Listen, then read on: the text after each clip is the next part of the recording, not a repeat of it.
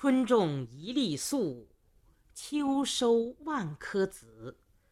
四海无闲田，农夫犹饿死。锄禾日当午，汗滴禾下土。谁知盘中餐，粒粒皆辛苦。千百年来，受到人们的交口赞赏。作者中唐诗人李绅，今江苏无锡人。他生活的年代正是安史之乱后唐王朝由盛转衰的时期。其实，外藩拥兵割据，宦官专政弄权，土地兼并严重，征战连绵不息。表露了作者对广大农民的深挚同情。春种一粒粟，秋收万颗子。第一首一开头，诗人就将艺术的摄影镜头对准农田的一个角落，接连设下春种秋收两组图景。迟迟春日里。农人们扶犁挥锄，破土耕耘，满怀希望地播下一粒粒谷种。十月秋风中，他们又挥汗一歌，一笼笼谷穗儿沉甸甸，谷穗上金黄的谷粒密层层，一粒粒粟米饱鼓鼓。这组对句。诗人以一粒粟变成万颗子的喜人景象，凸显了农田的巨大丰收。然而，写丰收，作者并不只着眼于秋获，却要从春播写起。这样就唤起了读者广泛的联想：秋收万颗子。作者尽查了一个点上的丰收状貌之后，接着又对整个面进行了鸟瞰，四海无闲田，再度强调了丰收的盛况。四海，即写耕种范围之广；无闲田，说明土地利用率之高。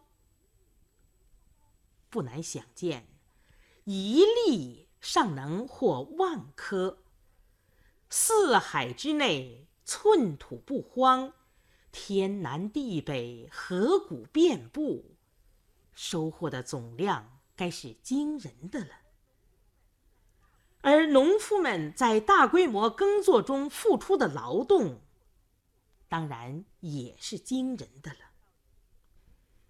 照理如此罕见的丰收，如此辛勤的劳动，该使如在磐石重压之下的农夫们稍得宽裕，过一过那足食丰衣、无忧无虑的生活了吧？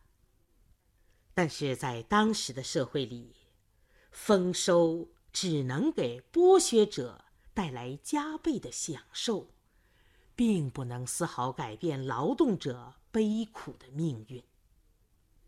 农夫犹饿死，就是对这一不合理现实的强烈控诉。这一出人意料的结局，如霹雳炸响，使人魂魄惊悸，顿起万千思绪。在生产力低下的当时。从春种一粒到秋收万颗，该抛洒多少血汗呢？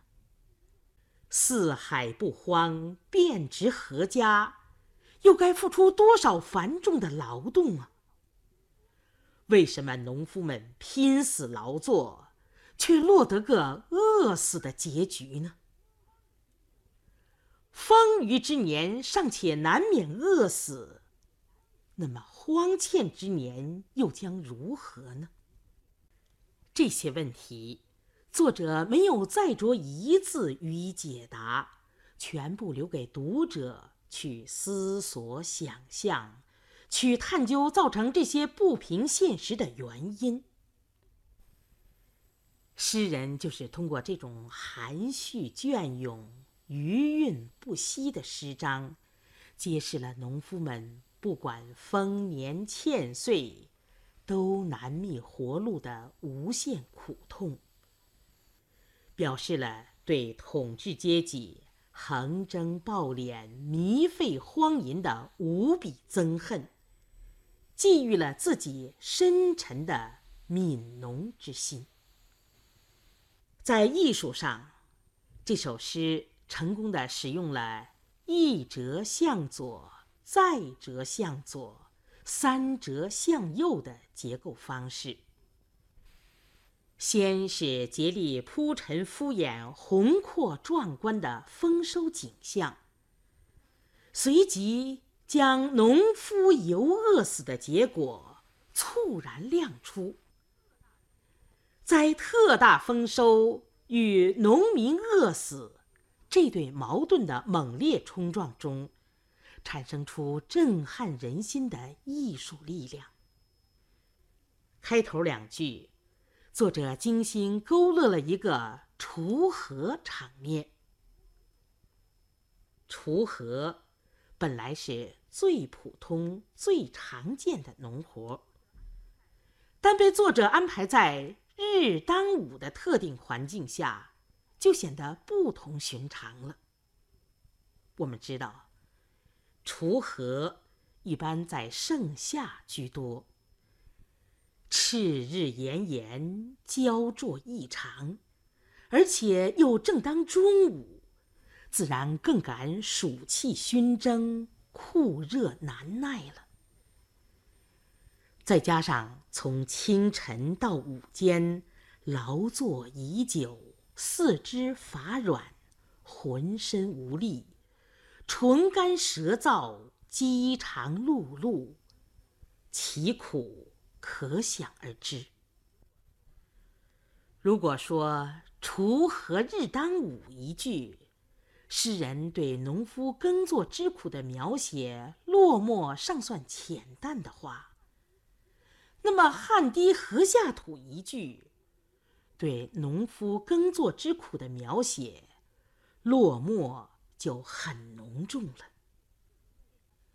这里作者抓住最有典型意义的事物“汗”，来挥洒笔墨。因为唯有大量的汗，才能说明天气的酷热；唯有大量的汗。才能说明农夫体力的消耗，从而说明耕耘的辛苦。作者是如何描写汗水之多的呢？汗滴禾下土，汗水不仅湿透了农夫们褴褛的衣衫，而且还滴滴答答的滴落到禾苗上，不仅淋到庄稼上。而且居然还滚过灼热的荷叶，又迟迟渗入了泥土之中。由此可见，汗滴之大，汗水之多。读着这首诗，我们仿佛看到了农夫们在烈日骄阳下汗水滂沱、气喘如牛、舍命耕作的凄苦情景。我们自身也仿佛被作者带进了赤日炎炎、似火烧的境地，和农夫们一起受着那难堪的苦痛的熬煎。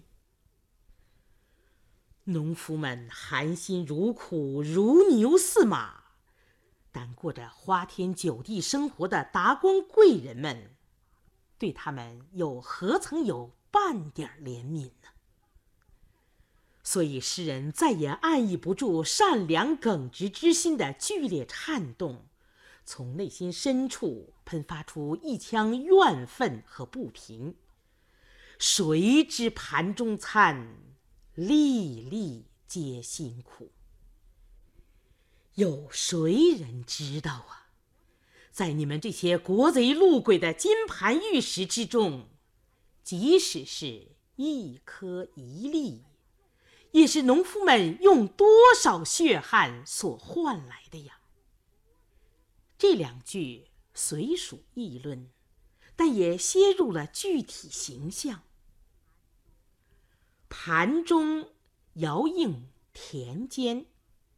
表明艺术空间的跳跃，粒粒饭食与颗颗汗滴相映照，表明内心事项的转移。粒粒不过是佳肴美馔中的一点一滴而已，强调其量之少。粒粒。尚且是由农夫的辛苦凝成，那么酒海肉山，又要耗费农夫们多么巨大的代价呢？谁知二字，悲愤沉郁，暗写出腐朽统治者对民生疾苦的无知，包含着对奢侈挥霍、自情享乐的寄生虫的无情揭露。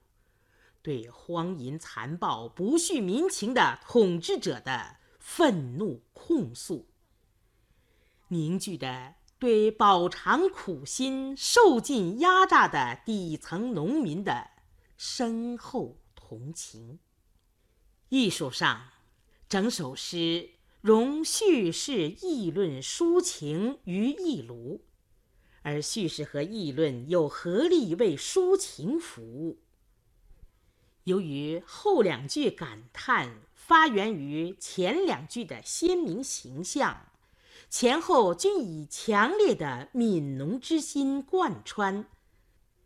全诗虽带议论，而无空洞枯燥之病，有力地表露了作者的讽谏之旨。刚才介绍的是李绅的诗《悯农二首》。由毛继平、张世彪写稿，费继平播讲。